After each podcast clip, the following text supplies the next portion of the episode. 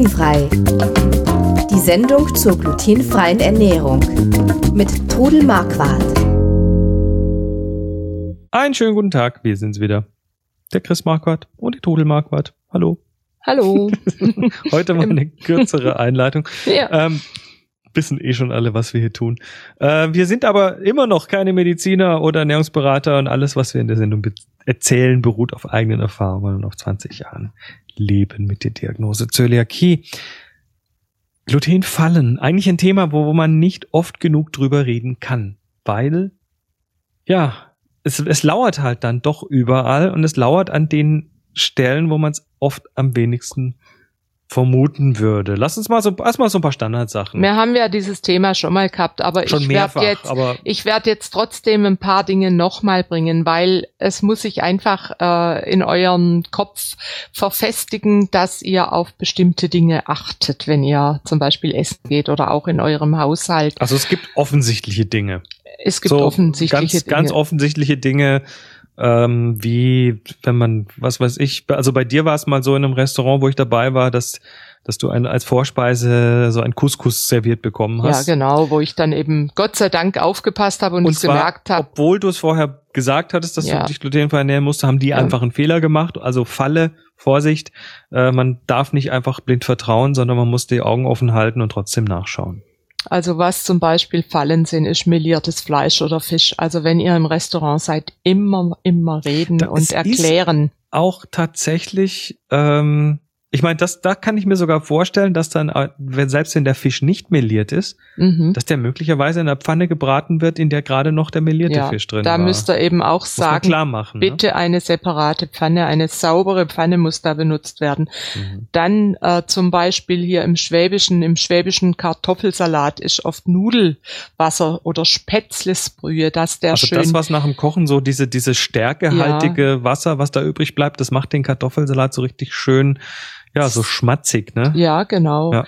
Dann gibt's Essig, der Weizen enthält Echt? Sojasauce. Auch, auch, Moment, Moment, Essig. Essig, äh, ja. Wird ja vergoren, geht da das Gluten nicht bei kaputt? Ja, da, dem, da wird Weizen zugesetzt. Was? Ja, also ich habe am Anfang immer noch den Altmeisterhessig benutzt.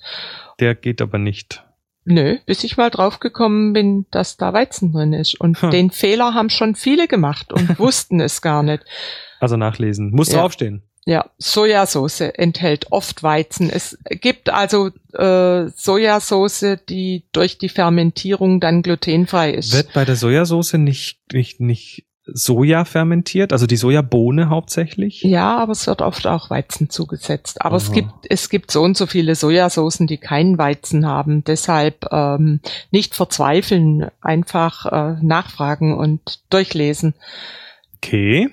Dann zum Beispiel die Fritteuse, wenn er irgendwo essen geht, fragt immer, wenn er Pommes frites esst, wird in dieser Fritteuse oder werden in dieser Fritteuse nur Pommes frites gemacht Ah. oder unter Umständen noch was anderes So das paniertes. panierte Schnitzel zum Beispiel. das was panierte ja manchmal aus der Schnitzel oder, Fritteuse kommt. oder die Kroketten. Die Kroketten sind aber doch aus Kartoffel. Die sind aber oft auch paniert. Es gibt Kroketten, die sind nicht Ah, paniert, okay. aber es gibt welche, die sind paniert. Und paniert heißt erstmal natürlich Brot. Ja, Brösel. Mhm. Mhm, Ja. Okay. Du hast mir vorhin erzählt, dass äh, du beim Hotelfrühstück was, äh, Ja, das was war bemerkt hast, was dir, was eigentlich vielen wahrscheinlich nicht aufgefallen wäre. Ja, ne, genau. Und mir ist es eigentlich auch nur aufgefallen, weil ich gesehen habe, wie sie das gefüllt haben. Al- Also es geht um das Rührei im Hotel. Ich war in Hamburg im Hotel. Ich war jetzt gerade in Hamburg beim Backhaus. War toll.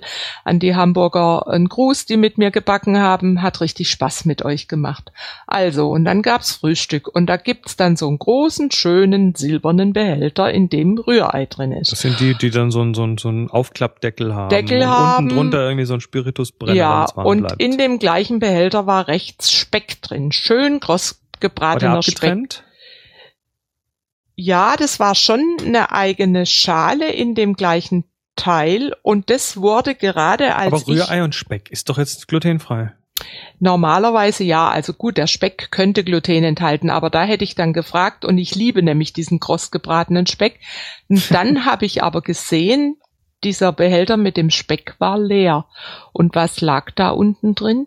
Toastbrot, was das Fett aufsaugt von dem Speck. Die legen den Speck auf Toastbrot. Auf Toastbrot. Also vorsichtig. Wenn Ups. erstens mal sowieso fragen, ist der Speck glutenfrei? Und wenn, also ich habe mir dann lieber ein Spiegelei machen lassen, äh, frisch machen lassen. Oder man könnte sich das Rührei auch frisch machen lassen. Das machen die dann schon. Die sind dann sehr freundlich gewesen und ja, Ich habe bei ja, also separates Ei machen lassen ist dann wahrscheinlich sinnvoller. Ich habe äh, Fall, ja. kürzlich in einem Hotel was erlebt, was zwar nichts mit glutenfrei zu tun hat, was ich aber auch ärgerlich fand. Und zwar haben die die gekochten Eier, also die hart oder mittelhart gekochten Eier, auch in so einem großen Behälter gehabt und zwar Mhm. in Sand.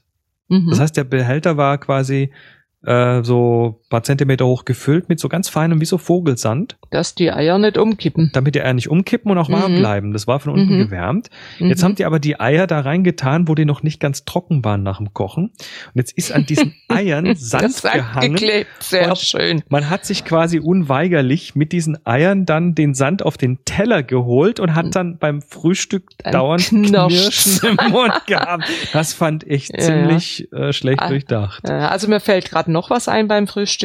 Mhm. Also es stehen inzwischen oft so kleine ähm, Teig, äh, Waffelschälchen da für die Marmelade. Ja, oh, die sind Die dürft- natürlich aus Die dürft ihr auch nicht nehmen. Also es ist, wahrscheinlich ist das zu viel Arbeit, die kleinen Glasschälchen zu spülen. Ich habe es diesmal einfach so gemacht.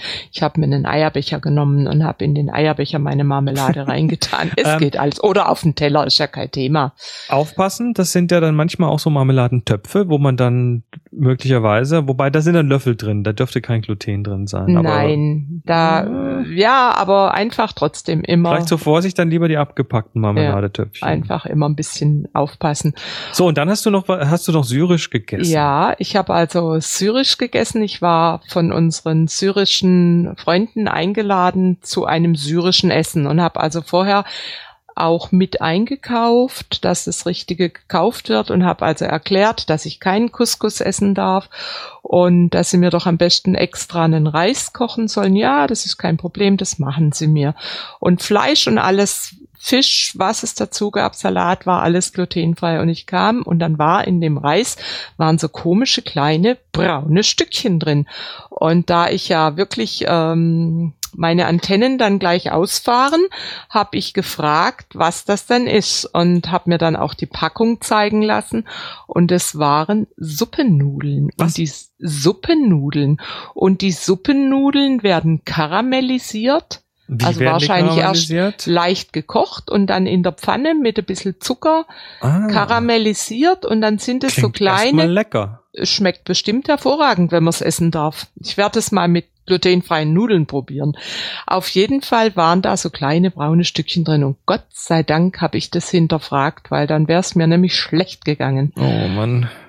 Ja, und ähnlich ist uns jetzt in Hamburg gegangen. Äh, wir sind in ein persisches Restaurant. Ich mag ja gern so die exotische Küche Hm. und äh, habe dann auch gefragt. Die konnte sehr gut Deutsch. Die hat gesagt, ja, ist kein Problem. Das, diesen Fladen dürfen Sie nicht essen. Und ich habe auch wirklich das Gefühl gehabt, sie kapiert's. Und es gab so als Vorspeise gab's einen Teller mit Zwiebel, Radieschen und gemischte Kräuter. Da war also Borretsch dabei und da war ähm, Pet Blattpetersilie und Minze und dann war noch, habe ich noch Joghurt, also das war eine kleine Vorspeise, Joghurt mit gehacktem Spinat drin, hat hervorragend geschmeckt. Und dann kam das Hauptgericht, ein Fleischspieß.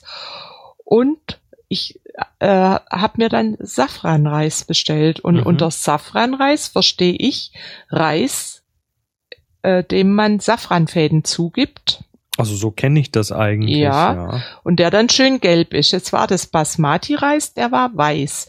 Und auf dem Basmati-Reis waren kleine gelbe, sah fast aus wie Zitronen äh, Zesten. Und ich habe dann auch noch mal gefragt und es waren auch kleine Nudeln, die in Safranbrühe gekocht waren. Hm. Also ging auch nicht. Auch Hm. da aufpassen. Aber das war jetzt, also das eine war die syrische und das andere die persische Küche. Ja, ja. Da scheint das wohl dann halt dazu zu gehören. Da gehört es dazu. Ja gut, ich habe dann halt einen Reis gekriegt ohne das. Das Essen war hervorragend und ja, hat gut geschmeckt. Tja. Ja, und du hast mich vorher noch auf eine Idee gebracht, ähm, wo auch noch Glutenfallen sein können, bei den Kindern. Bei Kindern, ja, das äh, ich hatte Kindern. ich hatte kürzlich äh, haben wir hier bei uns äh, so eine kleine Party gemacht und da waren zwei da, die haben äh, Kind mit Glutenunverträglichkeit, äh, mit Zöliakie und ähm, da haben wir uns ein bisschen unterhalten und da sind auch noch mal so ein paar Sachen zur Sprache gekommen, die ich spannend fand. Und zwar sind das natürlich Sachen, also kind, Kinder bis zu einem gewissen Alter werden sich alles in den Mund stecken, das ist völlig klar. Und dazu gehören halt so Sachen wie Wachsmalkreiden, dazu Knete. gehört Knete, dazu gehören Mhm. Fingerfarben Mhm. und versuch mal mit Kindern Salzteig zu backen. Ja, also es gibt äh, Salzteig kann man selbst machen und den kann man auch mit glutenfreiem Mehl machen.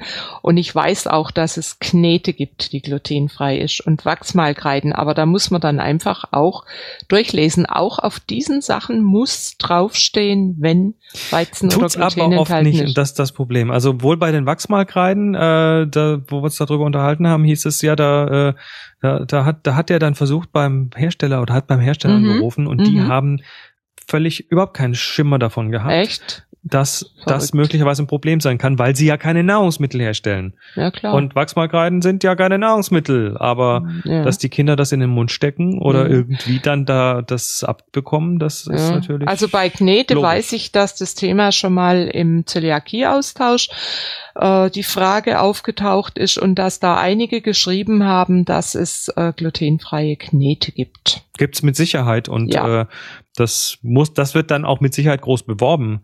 Ja, Aber es ist natürlich schon schwierig. Vor allem ist es natürlich so eine so eine Schwierigkeit, wenn dann Kinder im Kindergarten sind. ja klar. weil und die, dort und die, ja, dort äh, andere Kinder natürlich auch mit Mhm. anderen Sachen spielen und ja. Und jetzt mach mal einem Dreijährigen klar, dass er seine Finger nicht in den Mund nehmen darf. ge geht nur, indem man da auch ganz konsequent das Zeug austauscht gegen glutenfreie Ja. Alternativen. Mhm. Und zwar durch die Bank weg, weil ansonsten Ja, klar. passiert's früher oder später. Auf jeden Fall. Würde ich also auch. Also da muss man empfehlen. tatsächlich, dazu muss man tatsächlich einfach kommunizieren, reden, Mhm. klar machen, dass das ein echtes Problem ist.